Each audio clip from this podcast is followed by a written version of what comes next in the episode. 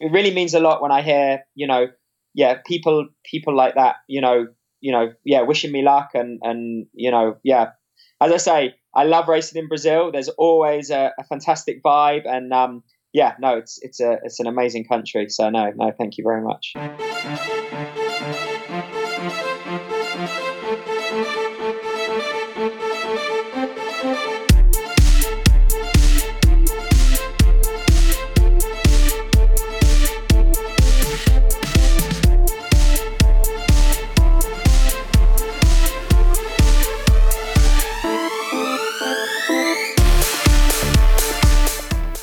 Pessoal, sou o Michel Bogli e este é o Endorfina Podcast. Aqui você ouve minhas conversas com triatletas, ciclistas, corredores e nadadores, pessoas interessantes que são, acima de tudo, movidas à endorfina.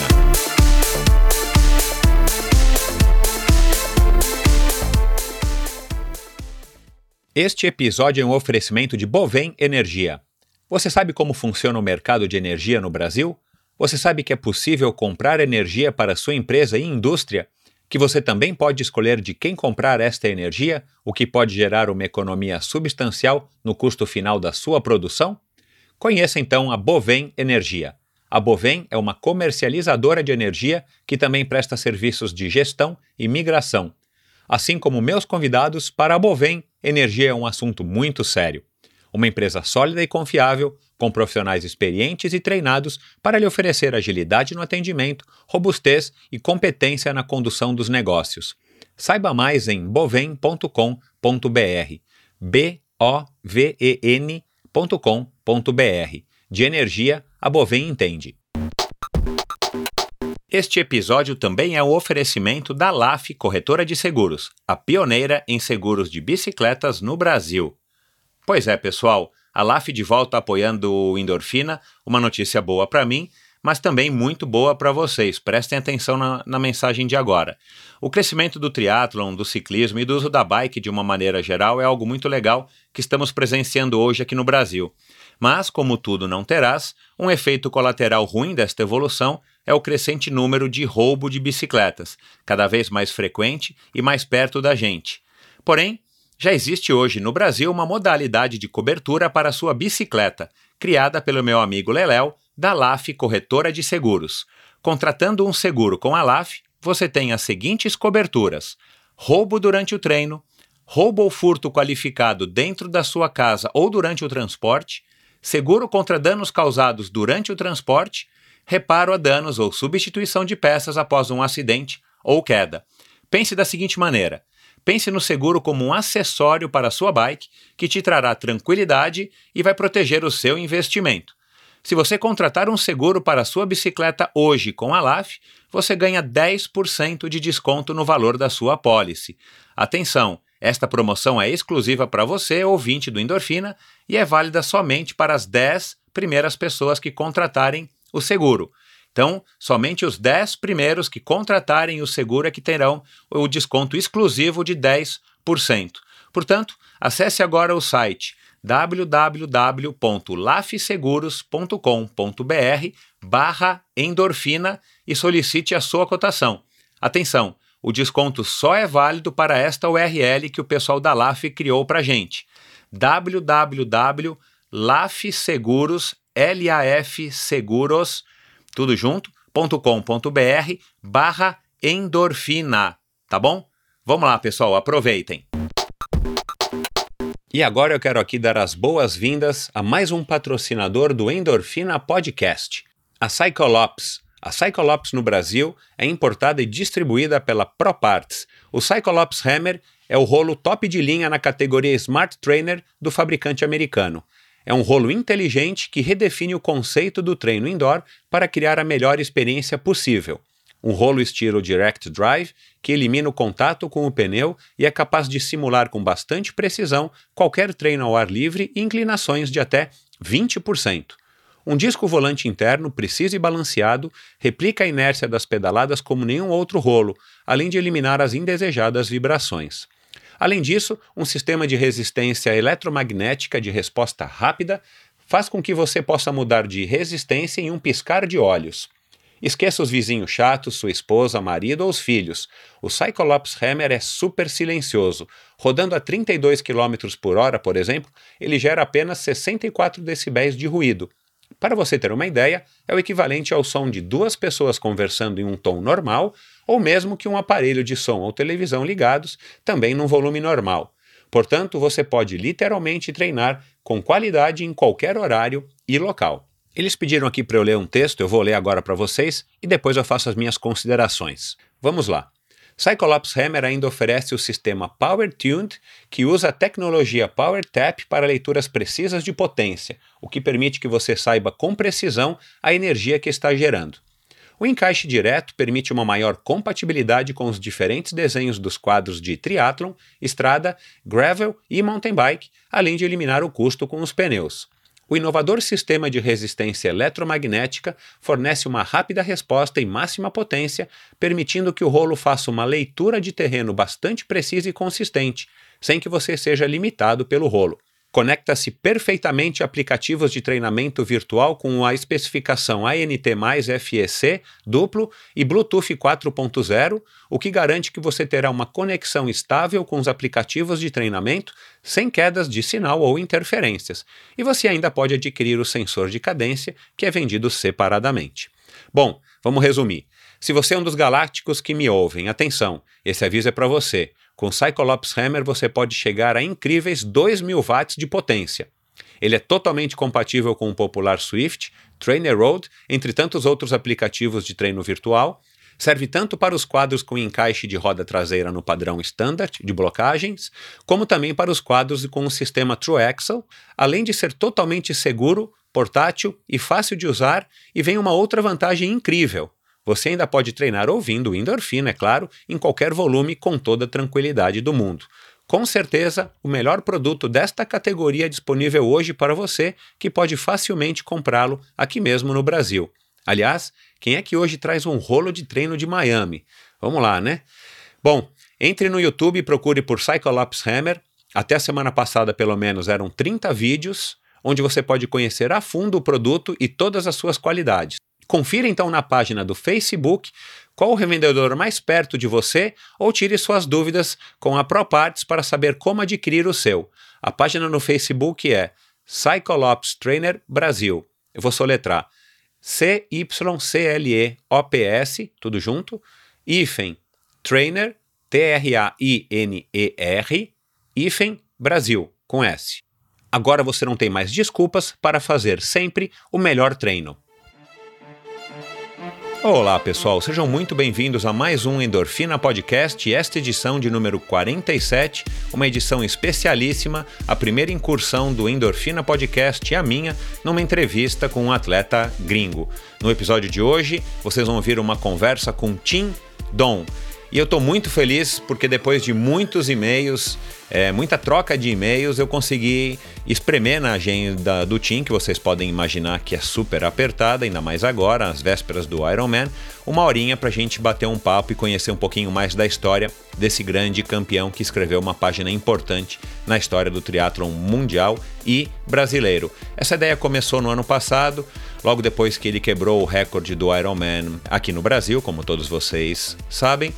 E eu pensei, bom, por que não convidá-lo para bater um papo, para contar um, pouco da história de vida dele, como é que ele conseguiu chegar nesse recorde, sendo que ele quebrou o recorde, claro, aqui em território brasileiro, e a gente iria comemorar e está comemorando nesse ano de 2018 os 35 anos de história do triatlon no Brasil. E claro, como todos vocês já sabem, vocês já ouviram aqui em outros, em outros episódios, nas minhas conversas com meus convidados, que parece que é meio que uma unanimidade, pelo menos eu acredito nisso, que o triatlon depois da chegada oficial do Ironman como uma franquia no Brasil em 2001, através na época da Latin Sports, o triatlon acabou evoluindo e acabou mudando e acabou é, esse triatlon acabou sendo um divisor de águas. A gente é, pode considerar hoje, a grosso modo, que existiu o triatlon antes do Ironman Brasil, de 2001, e o triatlon mais moderno, o triatlon que a gente conhece hoje, aqui no nosso país, pelo menos, que veio depois da chegada do Ironman Brasil, que acabou puxando o nível da organização dos eventos para cima, o que foi muito bom para todo mundo que, que participa, inclusive para os próprios promotores e organizadores de evento. Então eu pensei, por que, que não chamar o Tim para contar um pouco dessa história aqui para gente, mesmo que ele não seja um brasileiro, mas ele teve o prazer, a sorte e o talento de escrever um capítulo importante na história do triatlon, justamente aqui no Ironman Brasil, é, que tem todo esse contexto, essa história é, de 18 anos já realizados aqui ininterruptamente na cidade de Florianópolis. Então, que hoje, numa conversa, como eu falei, que dura um pouquinho mais de 60 minutos, o Tim falando sobre o passado, a história dele, o que, que deu para ele a base é, em termos esportivos dele na infância e o que, que foi preciso, o que, que é preciso para se quebrar o recorde mundial e depois daquele acidente que aconteceu com ele há dois dias antes do Ironman do Havaí, ele ter optado por escolher um caminho mais difícil, que é a tal da auréola, Halo, que todo mundo aí também já deve saber, se não sabe, vai lá no site do Tindon e assiste ao filme, tindon.com, e simplesmente para poder voltar a competir. Essa era a opção que ele tinha. Você quer voltar a competir com maior probabilidade de ter sucesso nos teus treinos e, e, continuar competindo em alto nível, o caminho mais curto é você, durante três meses, usar uma auréola parafusada para fora da, da, sua caixa craniana e aliviar a pressão do pescoço, que foi onde ele teve a, a lesão. Enfim, como vocês é, já sabem, ele já está classificado para Kona e ele já deve estar em Kona a uma altura dessa. Eu gravei essa entrevista um pouquinho antes é, da data de hoje.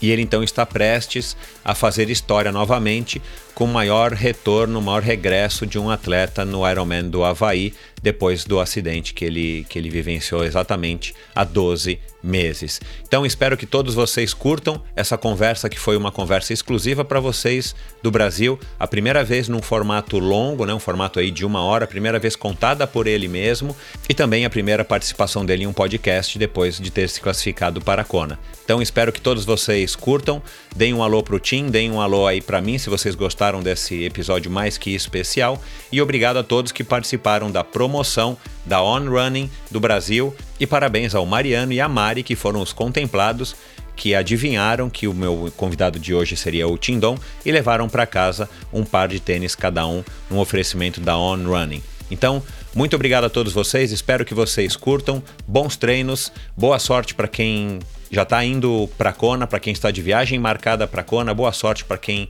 vai competir em Kona e até a semana que vem num episódio também muito especial e bacana. Abraço! Neste primeiro episódio internacional e inédito do Endorfina Podcast, eu não poderia estar mais feliz em dar as boas-vindas a este convidado mais que especial. E não é apenas pelo fato dele ser uma pessoa, um atleta, um pai e um marido legal. Também porque ele vem nadando, pedalando e correndo nos últimos 26 anos. Foi campeão mundial júnior, participou de três Olimpíadas e ganhou diversas provas ao redor do mundo, entre elas diversos Ironman 70.3, algumas delas aqui no Brasil, e desde 2017 protagonizou duas das mais impressionantes histórias recentes no esporte do triatlon.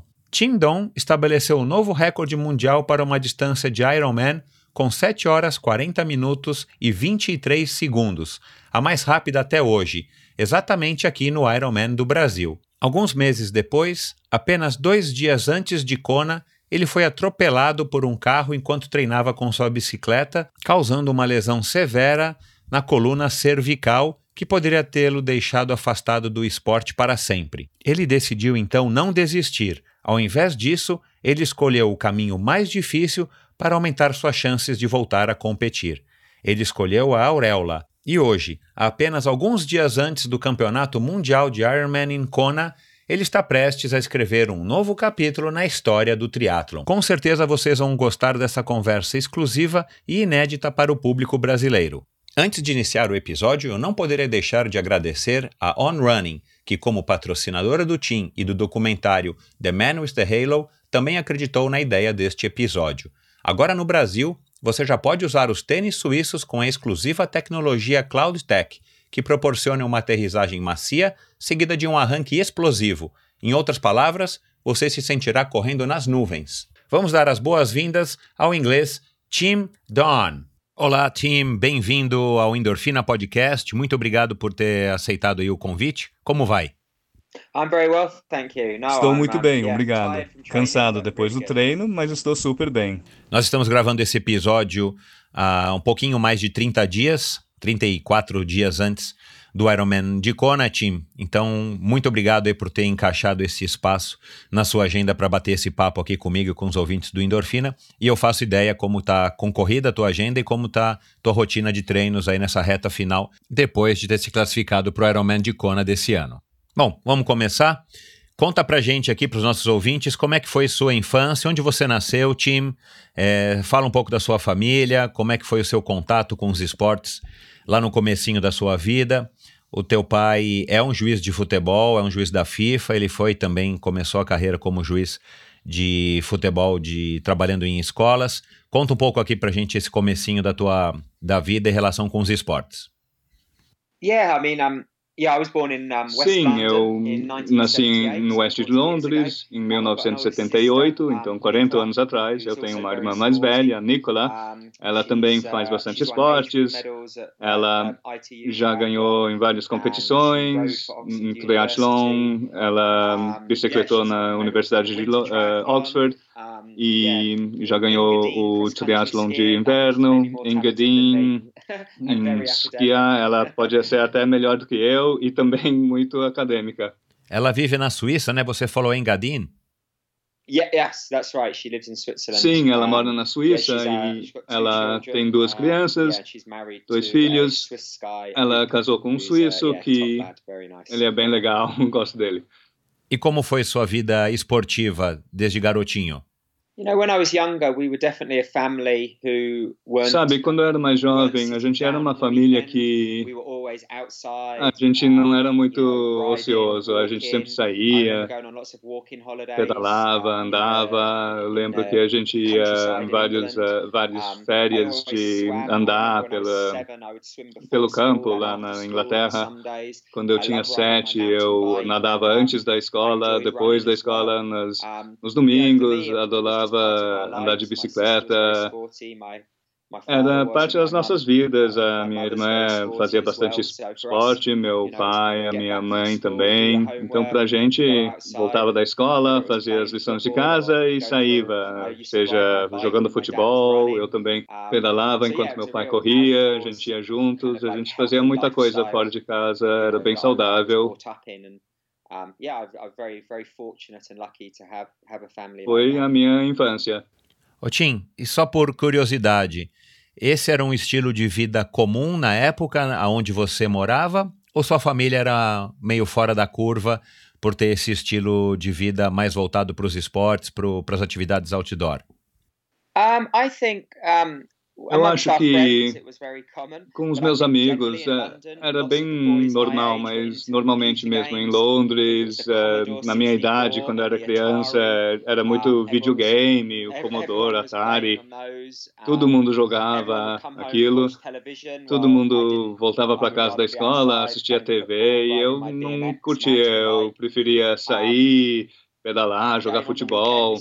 De novo, nos finais de semana, às vezes a gente ia para o norte da Inglaterra ver amigos e a gente saía para andar 10 quilômetros, levar um piquenique. Era sempre. A gente nunca ficava muito ocioso mesmo como uma família. Entendi. E o seu primeiro contato com bicicletas foi através do BMX? A minha primeira bicicleta, é, eu lembro, eu acho que eu ganhei uma quando era bem mais jovem, mas era um Rally Black Banner BMX. então, isso era quando eu tinha 7, 8 anos.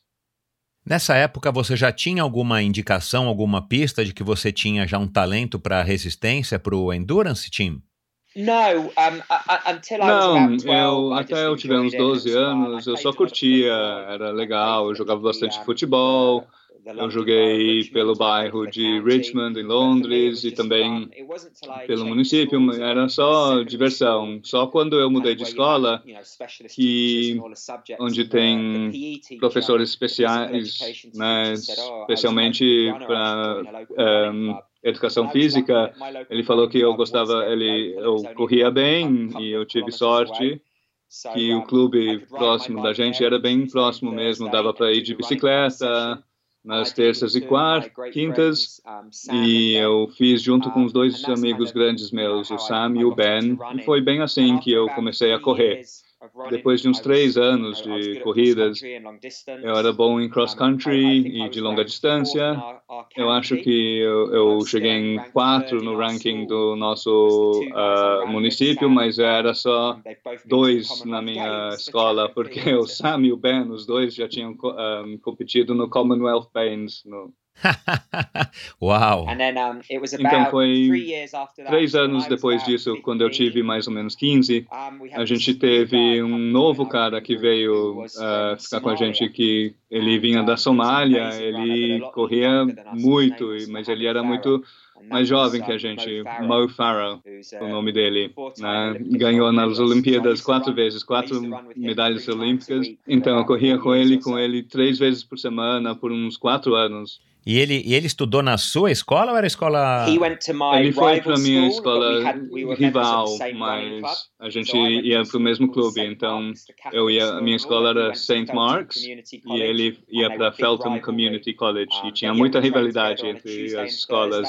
Mas a gente treinava nas terças e quintas e cada segundo domingo do mês a gente ia para o parque ou Virginia Waters para uma corrida um pouco maior. Que legal, incrível, eu não sabia disso.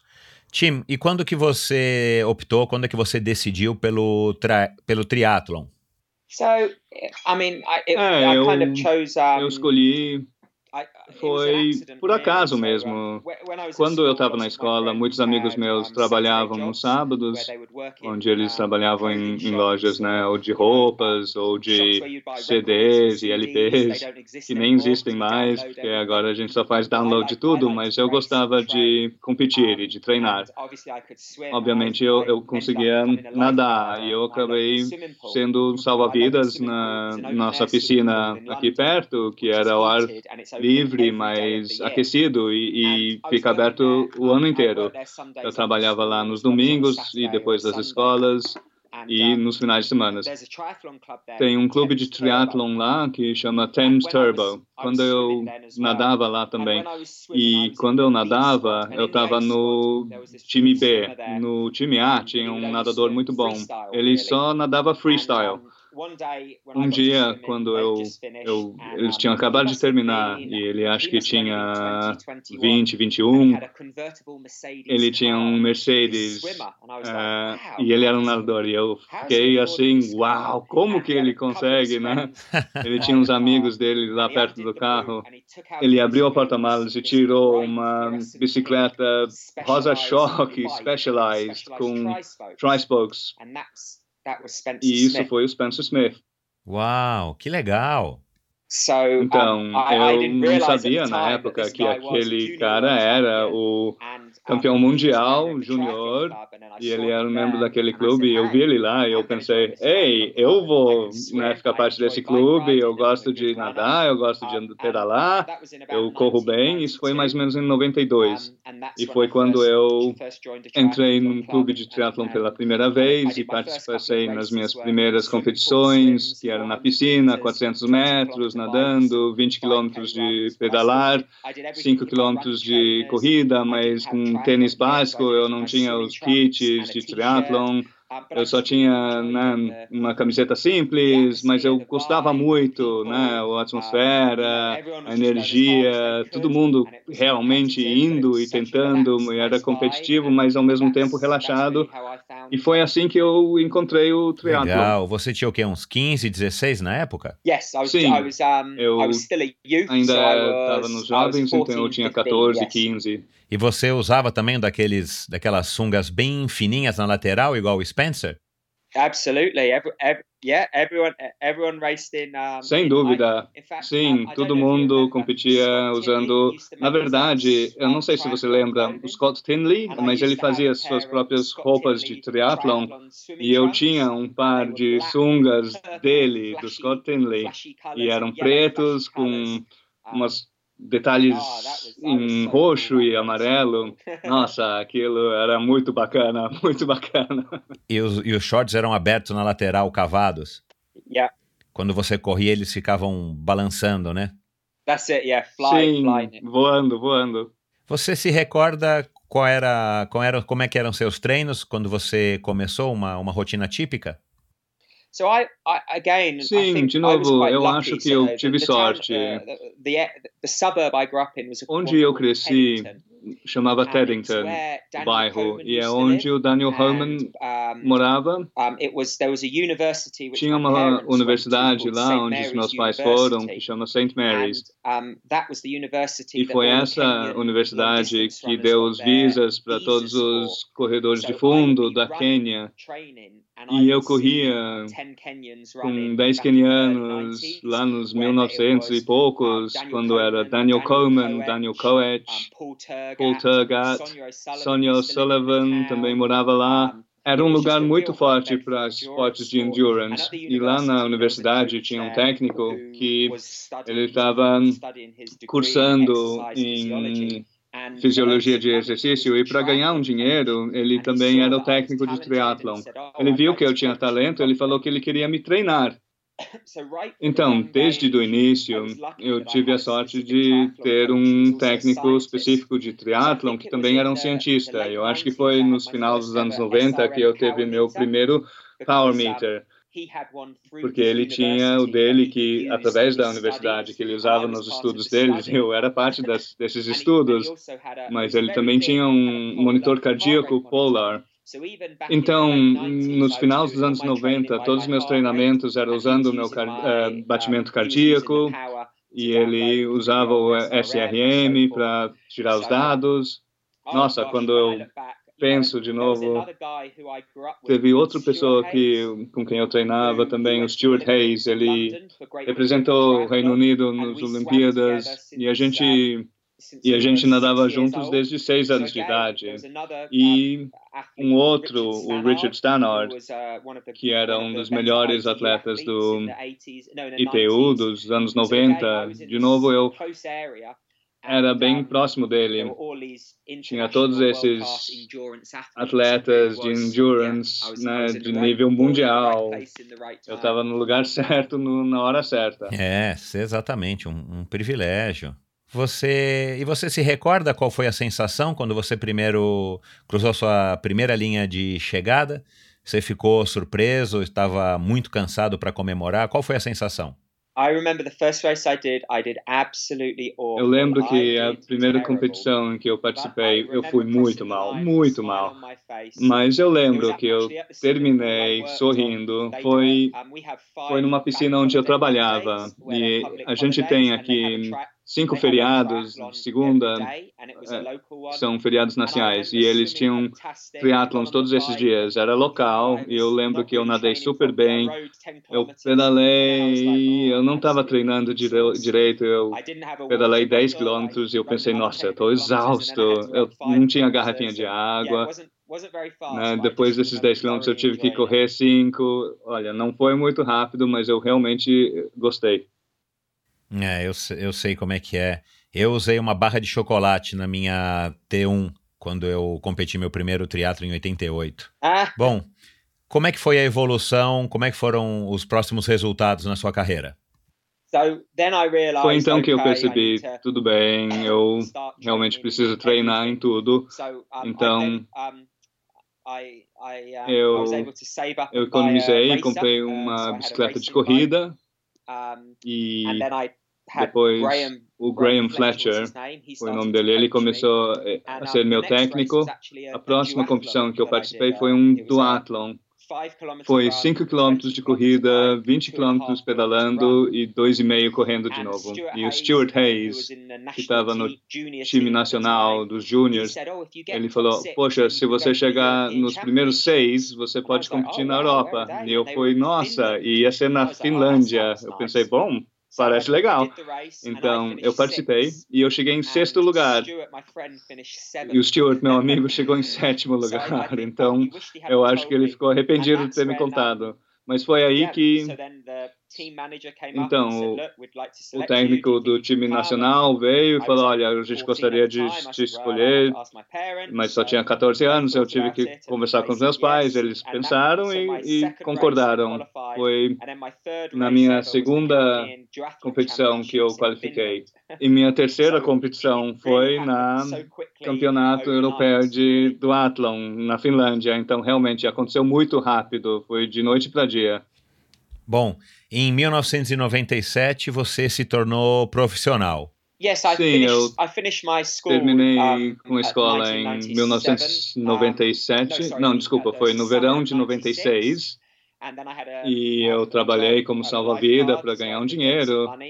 Eu também decidi trancar por um ano antes de começar a faculdade. E eu estava competindo na Europa, na Inglaterra, eu estava indo bem.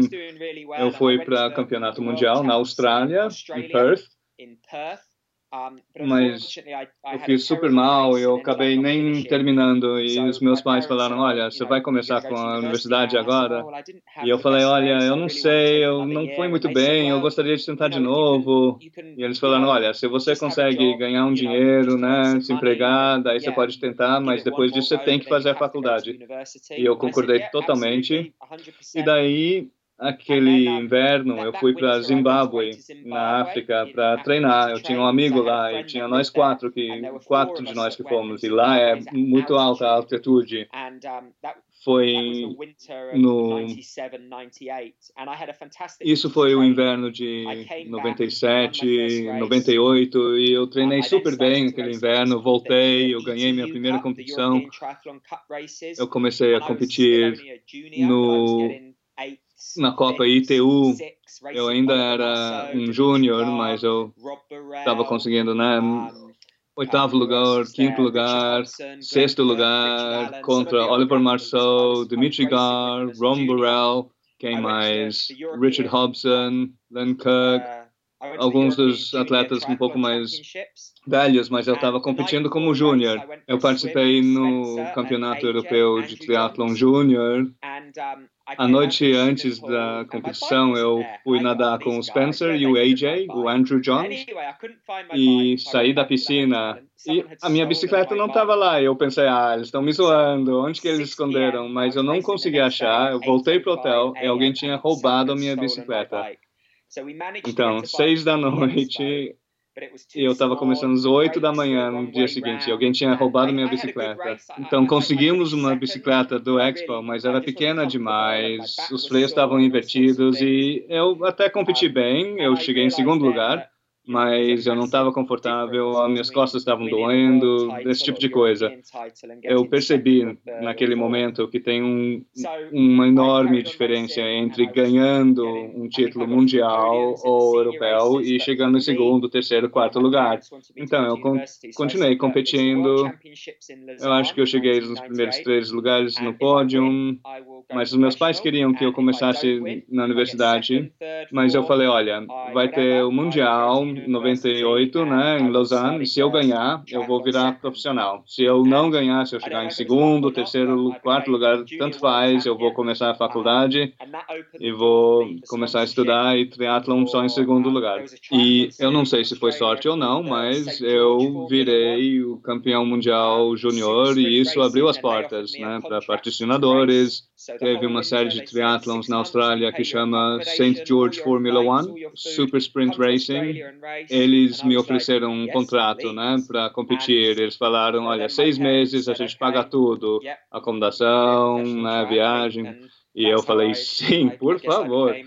Então os meus pais falaram, tudo bem, você pode ser um atleta de triatlon profissional. E acho que foi assim que eu virei profissional.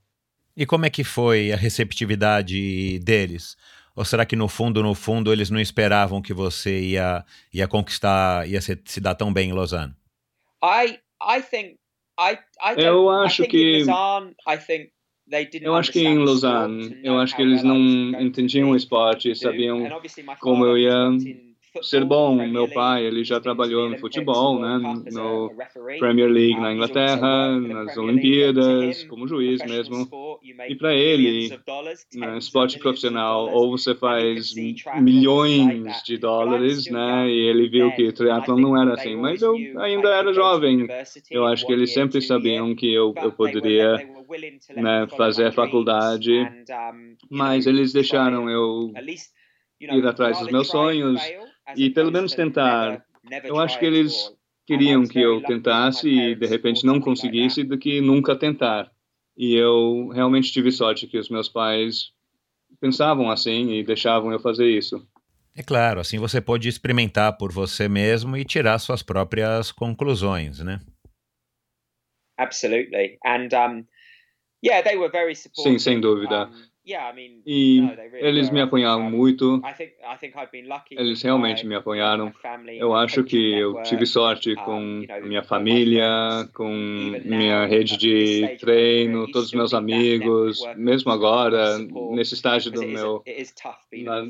Você precisa dessa rede de apoio, porque é difícil ser um profissional. Em poucas palavras, na época, sua, na sua percepção, qual era a principal diferença entre ser um amador e um profissional? For me, it was it was to para mim foi para poder ser poder começar o ano com 100 dólares no seu no banco e, e terminar com 105 né mas ter competido no mundo inteiro né? não era o dinheiro era poder ganhar o suficiente né eu podia também escolher as competições em que eu participava. e em 98 eles anunciaram que mundial que triatlon ia virar um esporte olímpico. E eu, eu acho que era uma zebra dois anos antes das Olimpíadas para entrar no time nacional, mas eu estava melhorando porque eu era um júnior. Então isso sempre, né, tinha que pensar nisso. E como virou um esporte olímpico, a gente também conseguiu recursos do governo. E como era o campeão mundial de júnior, eu consegui esses recursos, mas não, sabe, com isso eu consegui fisioterapia, massagem, campos de treino, especialistas em treino. A gente ia para as competições e lá teriam, sabe, os ajudantes, um médico, um mecânico de bicicletas. Realmente virou muito profissional, literalmente de noite para dia assim que virou um esporte olímpico, o governo escolheu esse, essa modalidade como um dos que eles iam dar recursos. Isso foi um, um ponto, uma virada, uma grande virada para mim como atleta. Entendo. É, é, é uma vida de, de dedicação em tempo integral, 110% pensando nisso e se dedicando ao, ao triatlon. É, é muito difícil. Na sua opinião, qual que é a parte menos legal e a mais legal de ser profissional? Um, Olha, para mim, eu acho que a melhor parte foi, é literalmente a minha vida. Os últimos 20 anos, eu nunca tive um emprego, eu só trabalhei como salva-vidas e eu entregava jornais. Se eu tivesse que escrever um CV, um currículo, teria esses dois e atleta profissional. Né? Eu já viajei o mundo inteiro, achei pessoas, encontrei com pessoas incríveis, a minha esposa. Eu já morei na África do Sul, estou morando nos Estados Unidos agora, faz cinco anos e meio. Já treinei morei na Inglaterra, na Europa. Para mim, isso me sinto tão sortudo. Foi um privilégio. Isso realmente foi a melhor parte. E a pior parte é difícil. Como você disse, se eu não treino, eu não vou competir bem. Se eu não competir bem, eu não vou ter os resultados. Daí eu não ganho os bônus, o dinheiro, patrocínio, você sabe? Se você coloca se você está fazendo em 80%, você não vai conseguir como profissional. Você tem que ter aquele, aquela garra todo dia. Tem dias que você não está afim, né? mas você pensa, olha, isso aqui põe comida na mesa, paga pela casa, a educação das minhas crianças, né? o carro, daí você realmente consegue retomar. Mas é bem difícil. Eu não posso ter um, um mês onde eu penso, ah, não, só trabalho numa loja, só vou para casa mais cedo hoje, né? É um estilo de vida, é 24 horas por, por dia. Como você come. Eu não quero pegar a doença delas. é uma. Você realmente não tem como ficar sem trabalhar. Ser um profissional é mais do que só pedalar, correr e nadar. Realmente é. É, eu, eu concordo. Como é que é a sua rotina hoje num dia atípico? O que, que o Tindon faz? Qual é que é a sua rotina hoje? Um, Agora, um, hoje, por exemplo, eu acordei às 5 e meia da manhã, tomei um café e bebi uma água, saí para correr por meia hora, bem fácil, voltei. Eu tive que fazer uma entrevista no telefone com uma revista na Inglaterra que chama 220. Depois eu fui para a academia e fiz uma sessão de 45 minutos com meu preparador físico. Voltei para casa, tomei café da manhã e agora estou fazendo um podcast com todo mundo aqui no Brasil. Oi, todo mundo. Depois disso, vou pedalar por 90 minutos, bem fácil, tranquilo. Depois eu volto para casa, vou almoçar. Depois eu tenho outro Vou ter massagem às duas e meia e hoje à noite vou sair para correr mais uma meia hora. Daí eu volto, janto, vou para a cama e começa tudo amanhã. Segunda-feira, em geral, é fácil, porque ontem eu fiz uma corrida de 32 quilômetros, né? uma nadada, sessão de yoga, mas sim, sempre em movimento. Ah, legal. Do ponto de vista do treino, Tim, o que mais mudou desde que você começou como profissional até hoje? Um, Definitivamente a ciência, sabe? Eu, eu tive sorte, a gente estava usando a ciência, mas todo mundo tinha monitores cardíacos, mas agora a gente entende os dados melhor, né? O ritmo cardíaco, a força, mesmo a força quando você está correndo, recuperação, carga de treino, estresse total, carga crítica. Eu acho que agora os técnicos são tão melhores em usar esses dados para realmente conseguir o melhor com o atleta. A gente sabe mais sobre dieta, nutrição. Quando eu comecei, não tinha aqueles gels, a gente não tinha cafeína, sabe? Os shakes de proteína não eram tão bons. Agora tem muito mais minerais, nutrientes. A pesquisa sobre treino em altitude não era tão definitivo. Perfil de sangue, onde eles né, tiram um, uma amostra do seu sangue você sabe o que, que você precisa, não precisa, aquele mineral, aquela. Acho que agora você realmente consegue ver. E a tecnologia do equipamentos também. Eu uso on shoes 20 anos atrás, sabe? Esses conceitos, todo mundo ia falar: você está doido, dormindo em barracas de altitude, bicicletas de carbono, aerodinâmicas, rodas de aro alto, componentes cerâmicos, sabe? Trajes de competição que te ajudam a ir mais rápido, capacete capacetes aerodinâmicos. O triatlo está na vanguarda de tudo. É um esporte que aceita os desafios e muda os desafios e realmente pega eles para si próprio. Eu adoro esse lado de, disso. Bom, em termos de alguma coisa adicional, um treinamento adicional que você faz, é, core training, yoga, meditação, café, vinho tinto, o que, que você incorporou na sua rotina que, que você sente, que você percebe que te ajuda na performance como um todo? Eu tenho que tomar cuidado com o vinho tinto, né? é, pão de queijo, o cheese balls. você tem, você tem alguma, algum segredo, alguma coisa que você incorpora ou que você incorporou na sua rotina que não seja necessariamente um treino e que você sente que te ajuda mesmo, que te dá uma vantagem é, na sua performance? You know, I think it's it's having a balanced lifestyle. You know, Sabe, um, eu acho que é, tendo um equilíbrio, né? Quando você começa a ser muito definitivo com sua dieta, pesando todas as suas comidas, contando cada caloria, eu acho que é quando começa a virar uma obsessão. Isso não é saudável.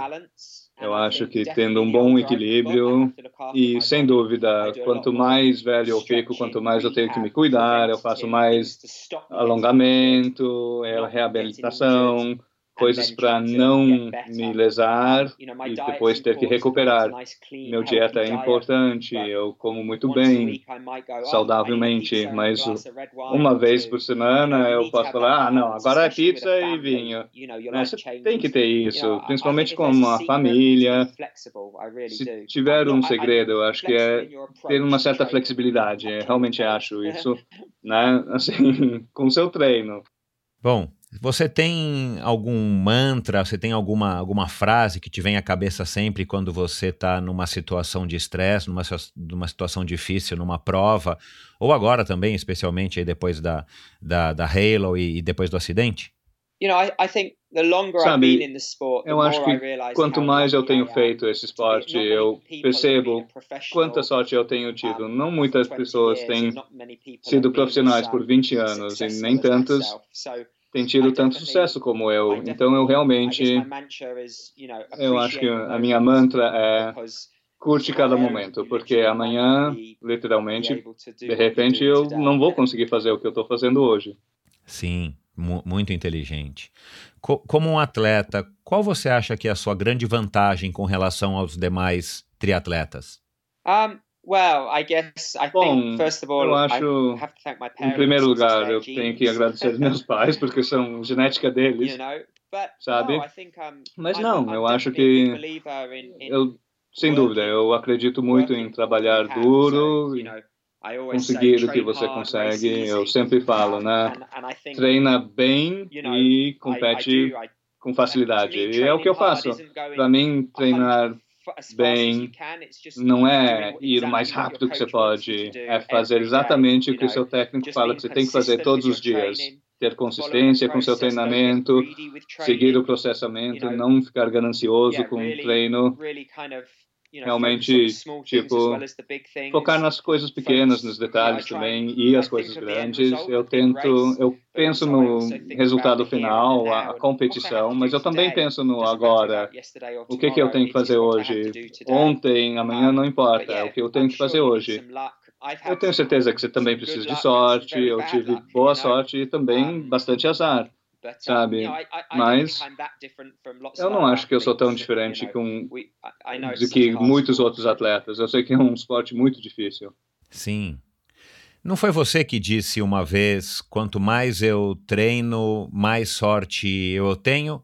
Ou eu estou me confundindo? Não, I, yes, and I'm a big believer não, of that. Sim, yeah, eu you, acredito muito nisso. You know, exactly e, was, you know, é, exatamente o que eu, sabe, eu estava falando. Eu acredito muito que se você consegue fazer de tudo, você pode começar a competição falando que você treinou, né, tudo físico, mental, eu sei como que vai ser, eu conheço a minha habilidade, aonde eu posso dar mais, onde eu não posso. Né, não é só sorte, tem muito trabalho duro. Sim, eu acredito muito nisso. Legal. Qual é o, o treino que você mais curte fazer e o que você menos curte, aquele que te dá aquela sensação ruim no estômago? Um, you know, it depends, I think, for me at the Sabe, moment, depende. How, Eu acho que para mim no momento Depende do meu fitness. No momento, eu realmente estou uh, gostando de correr. Para mim, uma corrida crescente. Eu, eu adoro fazer de 15 a 21 quilômetros essa corrida, sabe? 5 mais 5 mais 5, aumentando a velocidade, depois 7 mais 7 mais 7. E para mim, a parte mais difícil é sempre né, quando eu tenho que nadar sozinho. Quando eu tenho 6 quilômetros e eu sou o único lá, sem técnico, eu acho isso muito difícil. Mas essas sessões normalmente valem mais do que as mais fáceis, porque mentalmente te prepara e também te dá uma boa recompensa quando você termina. É, é te ajuda a preparar mentalmente. Absolutely, yes, yeah, no. Sim, sure. sem dúvida, sim. Bom, Brasil, Florianópolis, né, Floripa, como se fala, é, o seu recorde mundial, a sua, as suas vitórias no 70.3 ano passado, o próprio Tim Bravo, o que, que representa para você? Sim, para mim, eu estava lá esse ano assistindo a competição também e, sem dúvida, ó, competindo no Brasil, eu nunca fui até uns quatro anos atrás. Aí eu fui para Brasília, para a competição da América do Sul. Foi fantástico. Eu encontrei com o Thiago e o Leo pelas primeiras vezes. E a formação, a criação do Team Bravo começou lá e sim, Ironman realmente é muito difícil. Quando as coisas vão bem, quer dizer que realmente é, é muito dá muita satisfação para eu ter conseguido um tempo tão bom quanto eu consegui foi uma coisa fantástica eu tinha competido e, e, ganhado um Ironman antes, mas essa foi a primeira vez que eu fui para valer. Oito horas, foi a primeira vez que eu senti confiante na, no meu treino e na minha habilidade de realmente fazer um Ironman. Até então, eu estava indo muito bem no 70.3, mas eu não tinha realmente feito um bom Ironman antes, então para mim realmente era o foco principal ano passado no Brasil. Eu também comecei a trabalhar com um técnico de ciclismo e isso teve um grande impacto não só na, no meu ciclismo, mas também nas minhas corridas. Sim, claro. Eles estão são interdependentes, claro, entre eles, né? Yes, yeah. Foi foi o dia perfeito? Foi a prova perfeita para você, Tim? No, definitely not não, definitivamente não. Eu acho que eu poderia ter ido mais rápido na corrida. Olha, a parte de nadar foi fantástico. Teve uns nadadores bem rápidos, mas eu fui bem. Eu queria realmente ir rápido nos primeiros 35 quilômetros de pedala. Eu achei que alguns iam me acompanhar, mas estava indo bem eu consegui eu consegui manter os números que os meus técnicos tinham falado. Eu comecei a corrida me sentindo bem mas eu acho que oh, não não foi perfeito não. Tinha umas coisas que eu poderia ter melhorado sem dúvida. Sim. Bom, você ficou tão impressionado quanto o resto do mundo com, esse te, com essa tua performance em Floripa? Porque eu tenho a impressão de ouvir outros podcasts e de ler entrevistas com você que você, claro, curtiu, comemorou e foi um feito importante para você, mas você leva, levou ele mais assim, vamos dizer, na boa, né? É, pra, é isso? Foi assim mesmo? É a impressão que eu tenho é correta? Yes, I mean, Sim, all, olha, a primeira coisa, quando você vira campeão mundial, ninguém consegue tirar isso de você. Você será o campeão mundial para o resto da sua vida. Mas com um recorde mundial, bom, alguém sempre vai conseguir bater. Para mim, uh, eu fiz a melhor competição que eu consegui naquele dia, naquele Naquela hora, eu realmente queria ganhar. Eu sabia que ia ser rápida. O Brent quase conseguiu o recorde mundial ano passado, acho que foi 40 segundos abaixo. Mas para mim, eu não tinha nenhuma ilusão que se se o Jan ou Sevi, se eles tivessem tido lá, eu não teria ganhado com tanta margem. Quem sabe o que, que teria acontecido? De repente, a gente teria sido até mais rápidos, né? Um, cada um competindo com o outro.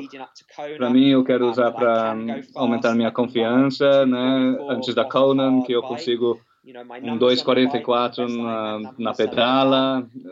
Os números foram os melhores que eu já tinha conseguido. A gente trabalhou na minha posição, no equipamento, mas sem dúvida, não, mas sem dúvida, sabe, não foi uma competição perfeita.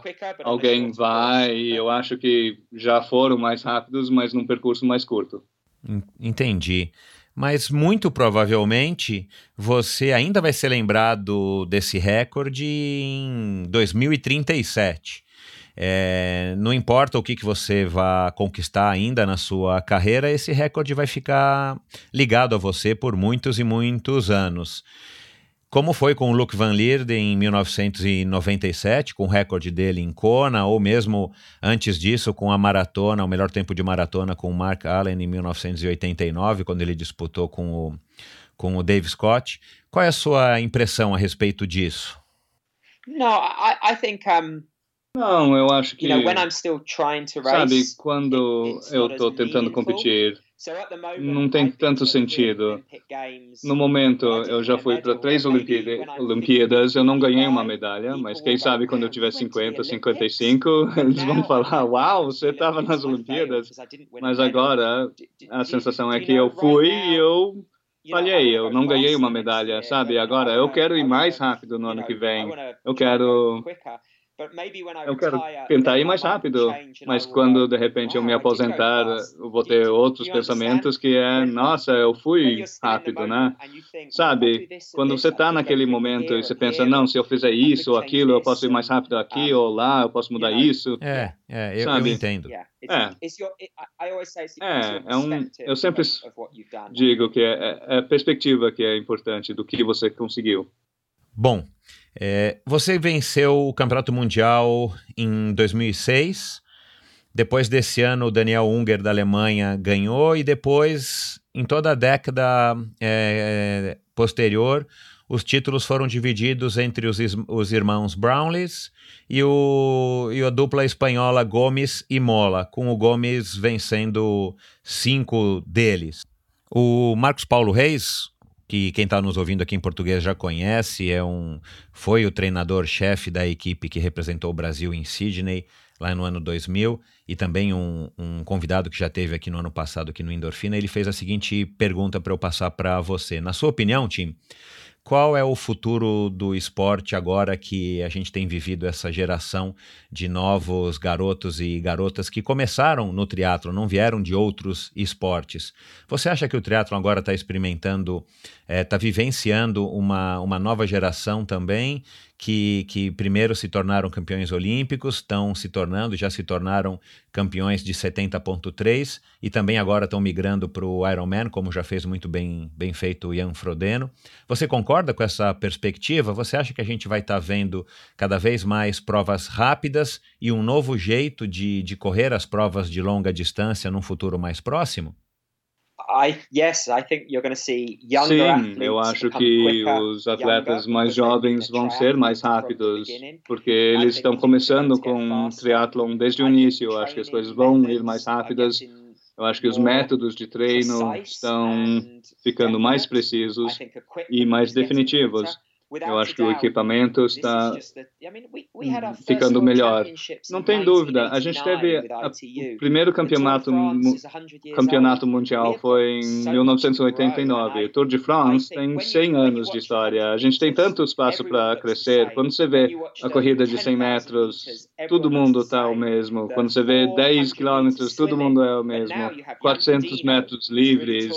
Mas agora você tem Jan Frodeno, que é bem alto, Javi, que é bem baixo, Daniela, Lamahan, a gente ainda está achando o perfeito, tipo, o atleta, triatleta perfeito. E eu acho que isso é bem animador. Eu acho que vai ficar mais rápido, mais, mais táticas vão estar envolvidas e, e espero que continue crescendo e expandindo, porque é um esporte incrível. Como que você vê, Tim, o nosso esporte em 5 e, e, daqui a 10 anos? A adaptação para se tornar um esporte olímpico no final dos anos 90, com, com as provas é, de vácuo que você viveu, agora o, o, re, o Team Relay, você considera uma evolução ou uma transformação do nosso esporte? Concordo, eu acho que agora o que a gente vai ver é que vai ficar mais a distância de sprint e o relay no ITU, então vai ser um atleta diferente. Tem um australiano jovem que acho que é Jake Russellworth, ele é bem poderoso. Eu acho que a gente vai ver pessoas que vão fazer milhas em quatro minutos, que vão conseguir manter 400 watts em, em 7 quilômetros. Acho que vai ter atletas bem específicos no ITU e aos poucos vão né, para o 70.3 e depois o Ironman, mas ainda não tem um caminho bem claro. A gente perde muitos atletas por causa dos recursos. Vários atletas, assim que eles perdem esses recursos, eles se aposentam, se empregam, vão para a universidade, viram técnicos, eles param de competir. O ITU é diferente do 70.3 e do Ironman. Eu acho que ainda é difícil de fazer aquela transição. Eu acho que os patrocinadores também não entendem. Alguém como o Richard Murray, de repente ele começa no 70.3, ganha um ou outro, mas não vai ganhar os grandes, né? Vai demorar um ou dois anos para ele aprender. Enquanto isso, os patrocinadores vão pensar, ah, ele não vale mais. E ele vai pensar, bom, eu não estou ganhando o suficiente, então vou parar. Então eu acho que a gente ainda tem muito a aprender com isso, mas eu espero que o esporte está em boas mãos e que espero que vai continuar saudável, apesar que todas as indústrias estão sofrendo no momento, né? Organizadores de competições, fabricantes de bicicletas, de calçados, triatlon está em crise agora. Esse ano a gente está comemorando agora os 40 anos do Ironman do Havaí. E, por sinal, a gente está celebrando também 35 anos do primeiro triatlon realizado no Brasil pelo José Inácio Werneck, que contou já essa história para gente aqui no episódio lá atrás, é, que foi inspirado também no Ironman do Havaí. Ô Tim, como é que você vê o futuro das provas de Ironman? Você acha que, que elas vão estar tá mais no estilo do 70.3 de hoje, onde cada micro detalhe conta e as provas são super rápidas? No, I do. I think already it's slowly going that way. Sim, I eu acho que já está indo nesse caminho, mas eu acho que realmente tem uma necessidade bem enorme para que o zona de vácuo aumenta para 20 metros para os profissionais. E eu acho que a gente também precisa que as pessoas, as pessoas que os, é, os fiscais de percurso, sabe, os fiscais eles a maioria deles só fazem isso não são profissionais.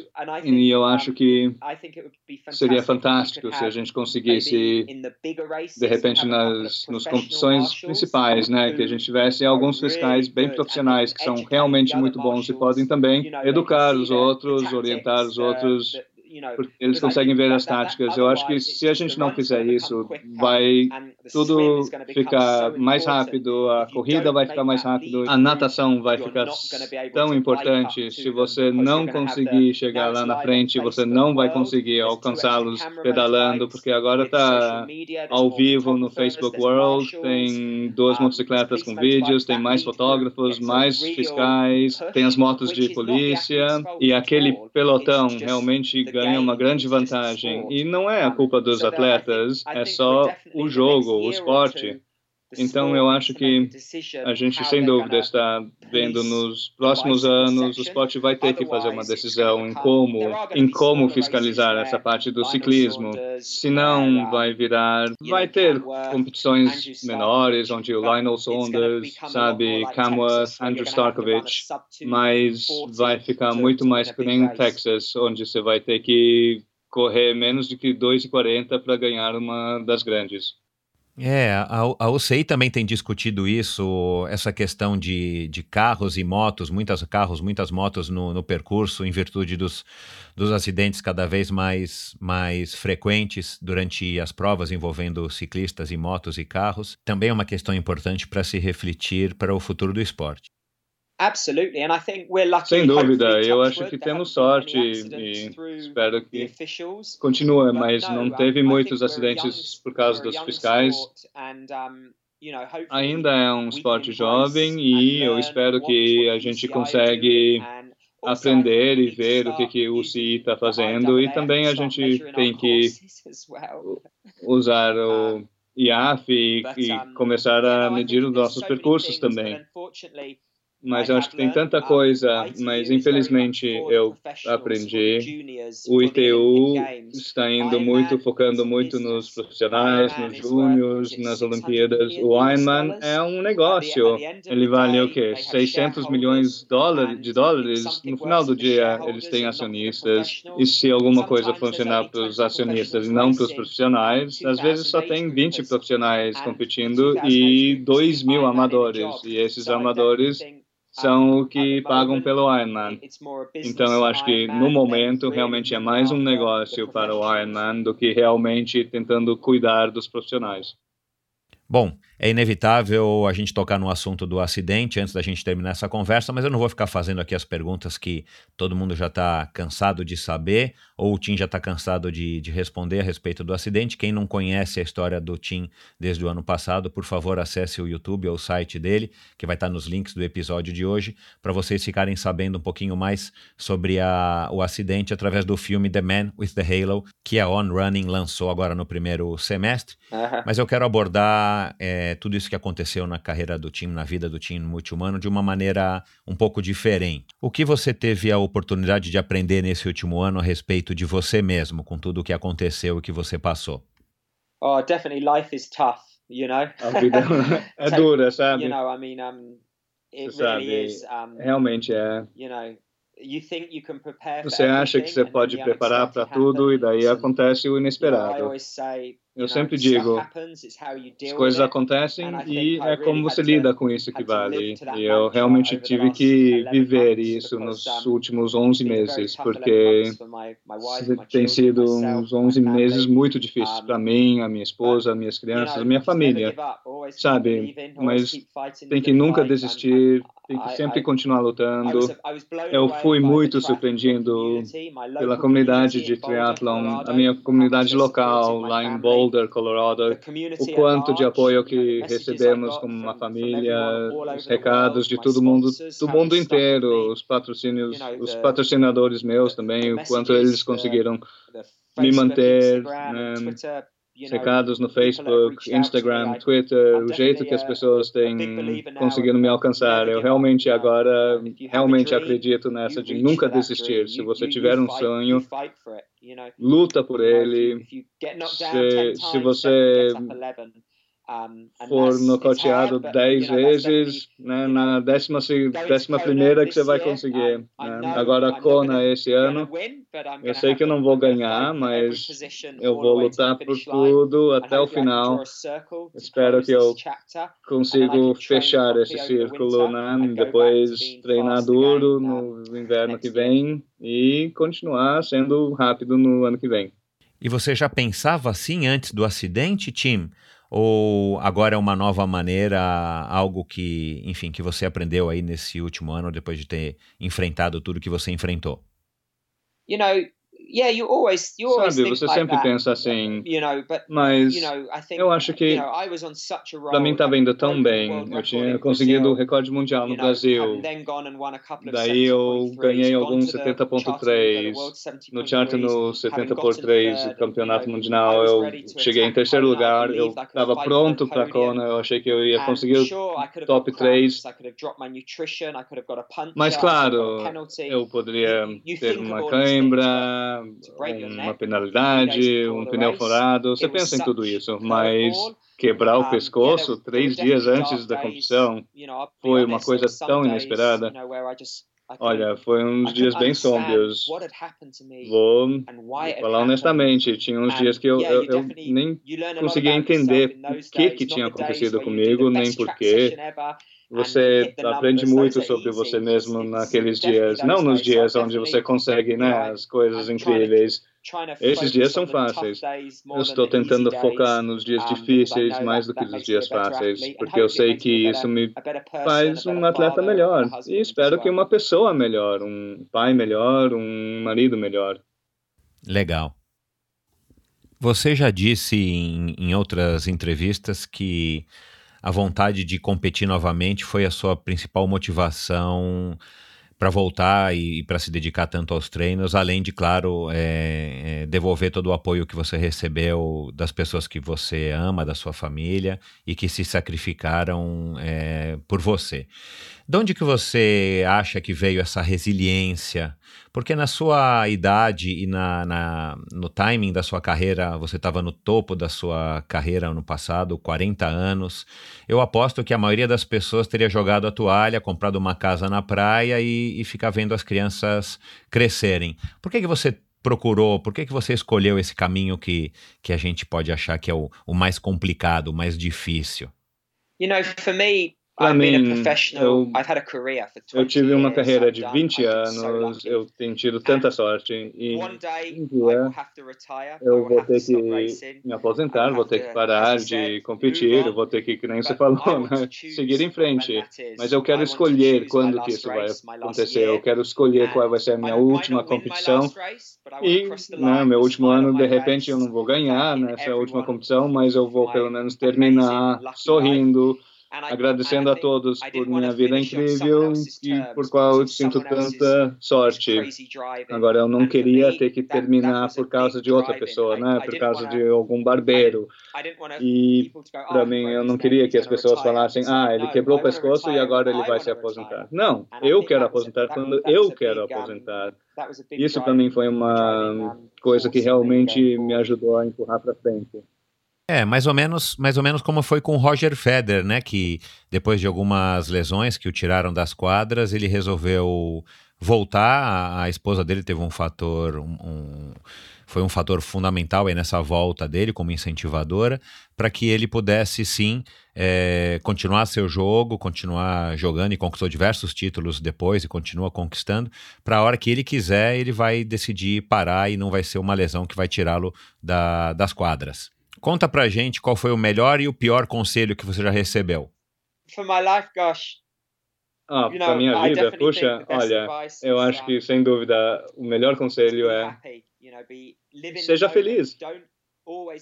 Viver o momento, não fica pensando sobre amanhã, porque você vai perder o momento. E também não fica remoendo o passado, porque você vai perder o momento. Eu acho que isso é importante mas, claro, é difícil de fazer às vezes, porque você nunca sabe o que, que vai acontecer amanhã.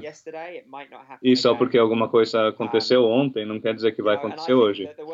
E eu acho que o pior conselho, especialmente para o triathlon, é que quanto mais treinamento você faz, não quer dizer que você vai ser mais rápido na competição.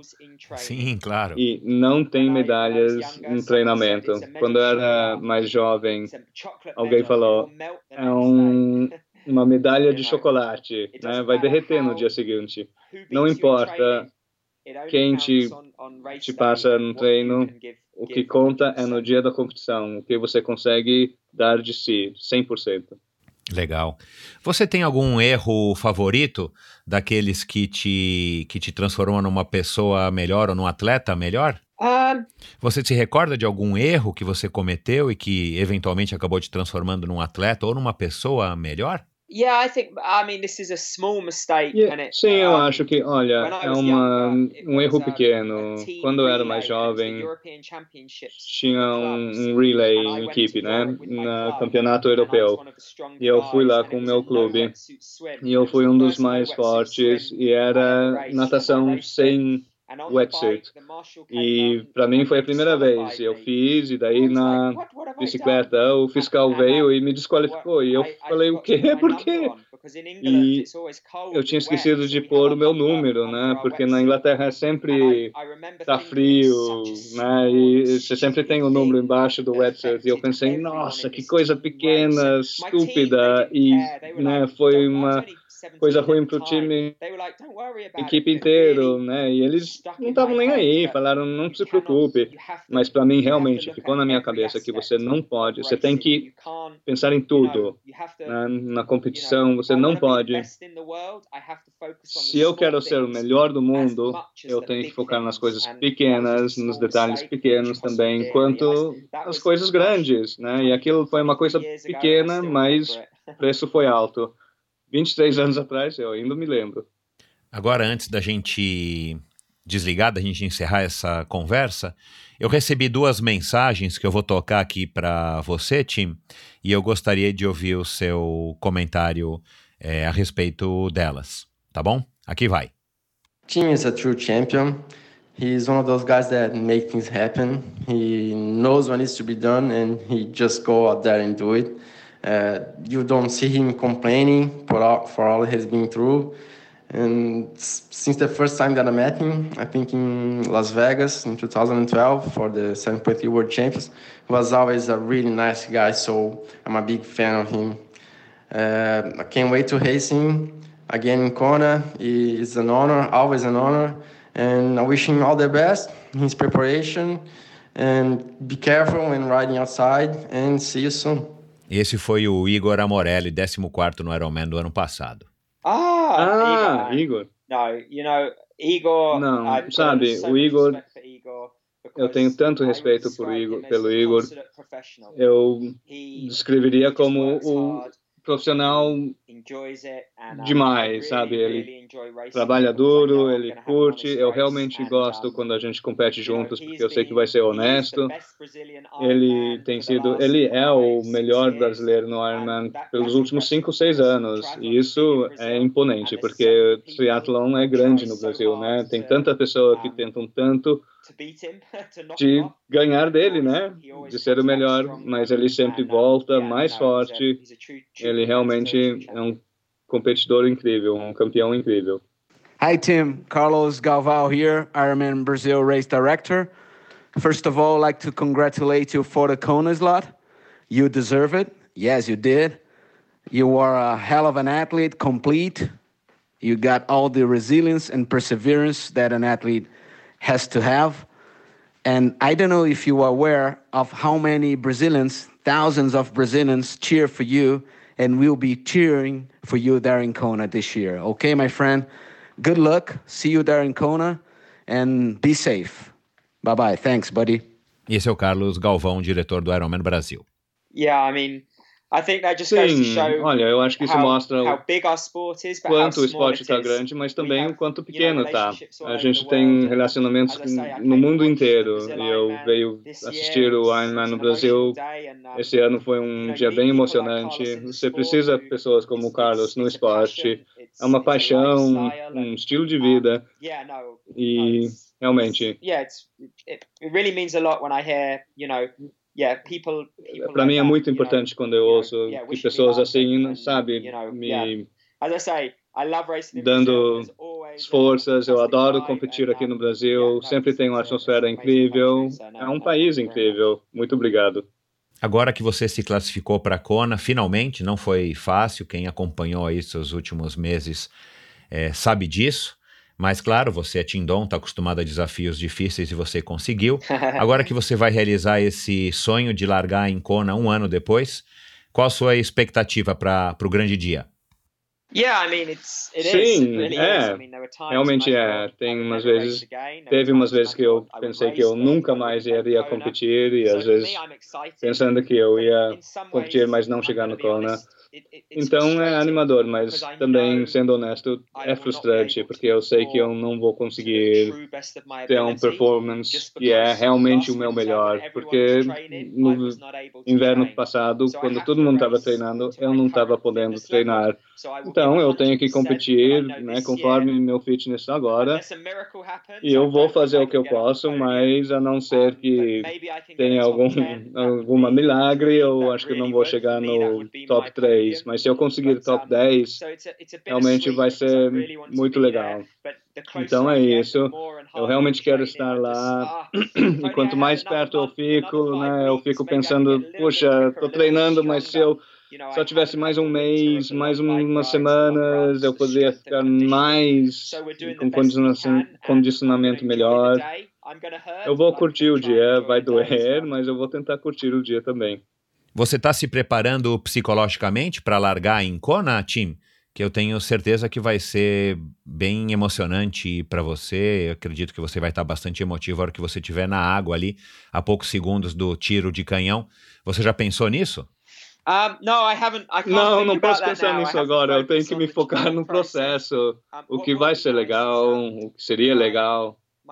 A minha família está na Inglaterra no momento, porque a gente está a gente está indo para a Inglaterra morar lá e a minha esposa, a minha filha vão vir ver, assistir a competição, mas o meu filho, que é um pouco mais jovem, não vai poder porque a viagem é muito longa para Havaí.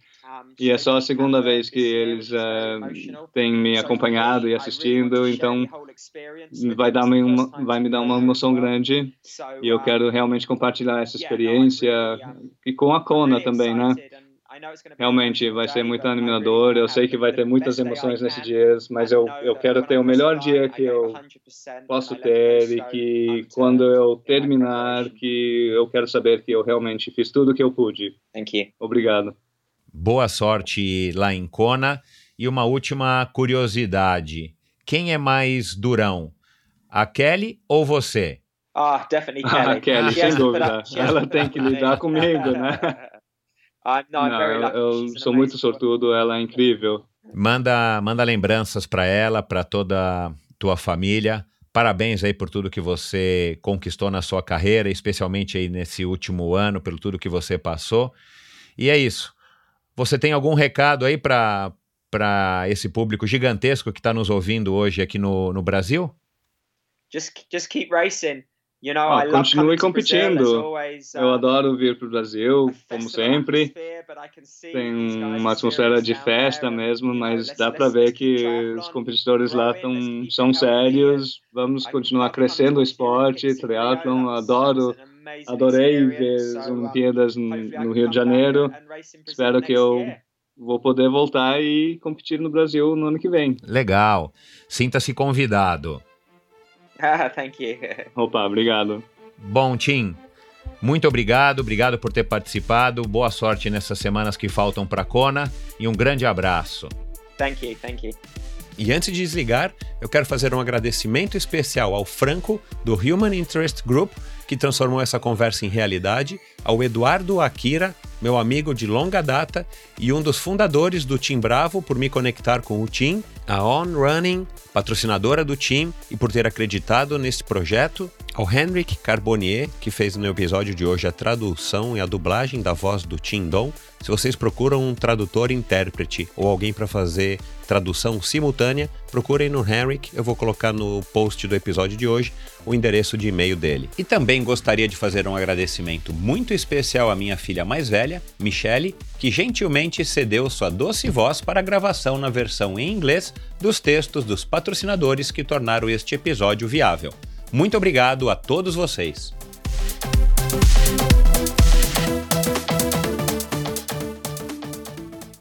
Este episódio foi um oferecimento de Bovem Energia. Você sabe como funciona o mercado de energia no Brasil? Você sabe que é possível comprar energia para sua empresa ou indústria? Que você também pode escolher de quem comprar esta energia, o que pode gerar uma economia substancial no custo final da sua produção?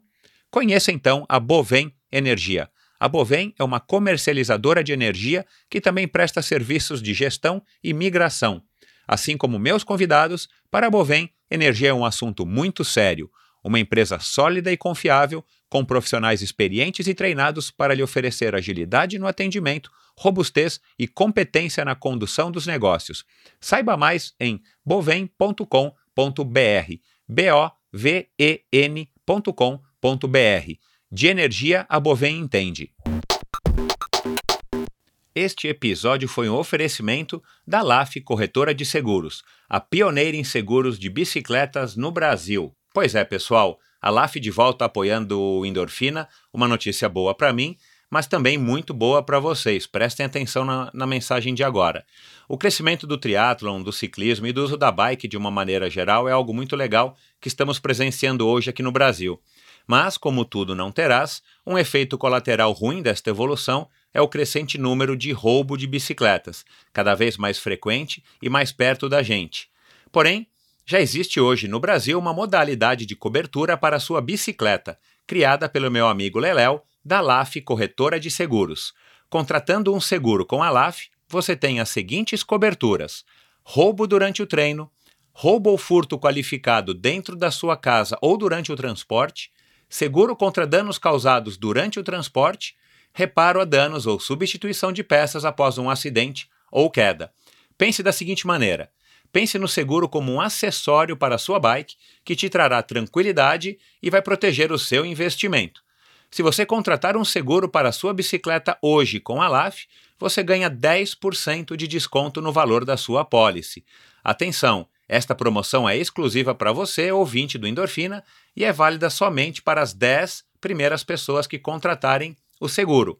Então, somente os 10 primeiros que contratarem o seguro é que terão o desconto exclusivo de 10% Portanto, acesse agora o site www.lafseguros.com.br barra endorfina e solicite a sua cotação. Atenção, o desconto só é válido para esta URL que o pessoal da LAF criou para gente. www.lafseguros, L-A-F Seguros, tudo junto, .com.br barra endorfina, tá bom? Vamos lá, pessoal, aproveitem. Este episódio foi um oferecimento da Cyclops. A Cyclops no Brasil é importada e distribuída pela ProParts. O Cyclops Hammer é o rolo top de linha na categoria Smart Trainer do fabricante americano. É um rolo inteligente que redefine o conceito do treino indoor para criar a melhor experiência possível. Um rolo estilo Direct Drive que elimina o contato com o pneu e é capaz de simular com bastante precisão qualquer treino ao ar livre e inclinações de até 20%. Um disco volante interno preciso e balanceado replica a inércia das pedaladas como nenhum outro rolo, além de eliminar as indesejadas vibrações. Além disso, um sistema de resistência eletromagnética de resposta rápida faz com que você possa mudar de resistência em um piscar de olhos. Esqueça os vizinhos chatos, sua esposa, marido ou os filhos. O Cyclops Hammer é super silencioso. Rodando a 32 km por hora, por exemplo, ele gera apenas 64 decibéis de ruído. Para você ter uma ideia, é o equivalente ao som de duas pessoas conversando em um tom normal, ou mesmo que um aparelho de som ou televisão ligados, também num volume normal. Portanto, você pode literalmente treinar com qualidade em qualquer horário e local. Eles pediram aqui para eu ler um texto, eu vou ler agora para vocês e depois eu faço as minhas considerações. Vamos lá. Cyclops Hammer ainda oferece o sistema Power Tuned, que usa a tecnologia Power Tap para leituras precisas de potência, o que permite que você saiba com precisão a energia que está gerando.